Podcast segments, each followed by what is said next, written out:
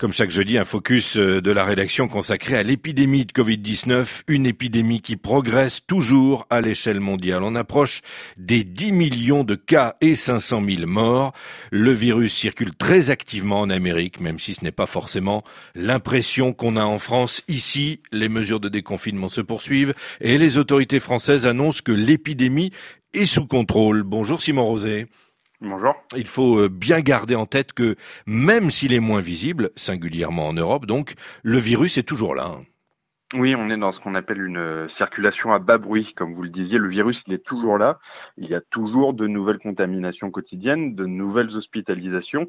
Et il y a surtout des foyers infectieux qu'il faut euh, surveiller comme le lait sur le feu, puisque c'est à partir de tels foyers qui n'avaient pas été repérés, on pense au rassemblement évangéliste de Mulhouse par exemple, que la première vague épidémique avait débuté. Bruno Lina est virologue au CHU de Lyon et membre du conseil scientifique Covid-19 le côté rassurant que l'on pouvait avoir avec l'apparition de l'été euh, n'est pas tout à fait la réalité.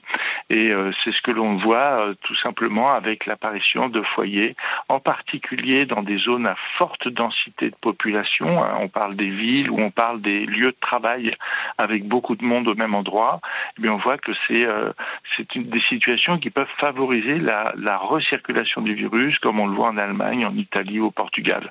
Soyons encore vigilants et surveillons un petit peu les évolution de ces foyers qui sont parfois avec des tailles importantes pour voir comment est-ce qu'on arrive à le maîtriser, euh, espérons-le, dans un contexte euh, de circulation à bas bruit d'une manière générale.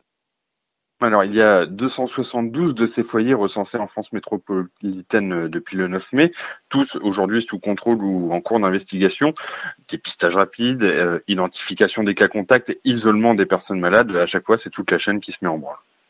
Mais on, a des exemples, euh, Simon, dans d'autres pays, euh, de tels foyers qui ne sont plus contrôlés. Le Portugal, la Corée du Sud, euh, l'Allemagne, avec ses 1500 infections dans un abattoir.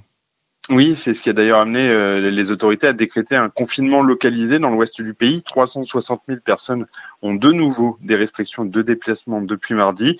C'est le risque avec euh, cette stratégie de contrôle de l'épidémie. Il faut donc essayer de s'en prémunir un maximum. J'en reviens à ce que je disais sur le triptyque dépistage, identification des cas contacts et isolement.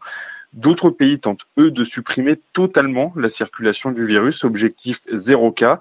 La Chine, notamment, a adopté cette stratégie, quitte à reconfiner s'il le faut, mais selon Bruno Linas, ce n'est pas applicable partout. C'est intenable économiquement, c'est intenable humainement. Donc on voit qu'il faut qu'on trouve des alternatives à, ce confinement et euh, d'aller dans un système de prévention qui nous permette de bien contrôler ce virus sans qu'il y ait de conséquences sanitaires ou sociales majeures. À ce moment-là, c'est parfaitement acceptable. On a appris qui étaient les personnes les plus fragiles, on a appris les modes de transmission. Il deviendra important de prendre toutes les actions nécessaires pour éviter que les personnes les plus fragiles, les personnes à risque soient infectées. Et en faisant cela, eh bien, on sera capable de passer euh, à travers une vague épidémique de ce virus, comme on le fait avec d'autres virus respiratoires, et notamment le virus de la grippe. On devrait être capable de vivre avec l'épidémie de coronavirus aussi. Alors Bruno Lina parle d'être capable de passer au travers d'une nouvelle vague euh, épidémique. Simon, le conseil scientifique dont il fait partie a justement écrit dans un avis euh, publié dimanche que la deuxième vague était très probable dans quelques mois avec le retour d'une météo plus fraîche. Oui, et qu'il convient de s'y préparer dans les semaines qui viennent, hein, avec toutes les connaissances désormais accumulées. Il y a également un autre élément dont on n'a pas parlé ce matin, mais qui est crucial, même s'il est contraignant, c'est le respect des gestes barrières, le port du masque, surtout dans les lieux confinés, fréquentés. C'est ce qu'on observe aujourd'hui. Hein. La plupart des foyers infectieux actuels ont lieu dans ce genre d'endroit. Donc euh, oui, c'est agaçant de porter son masque dans les transports en commun pour aller faire les courses, mais tant qu'on n'a pas de traitement ni préventif ni curatif contre le Covid-19, c'est essentiel.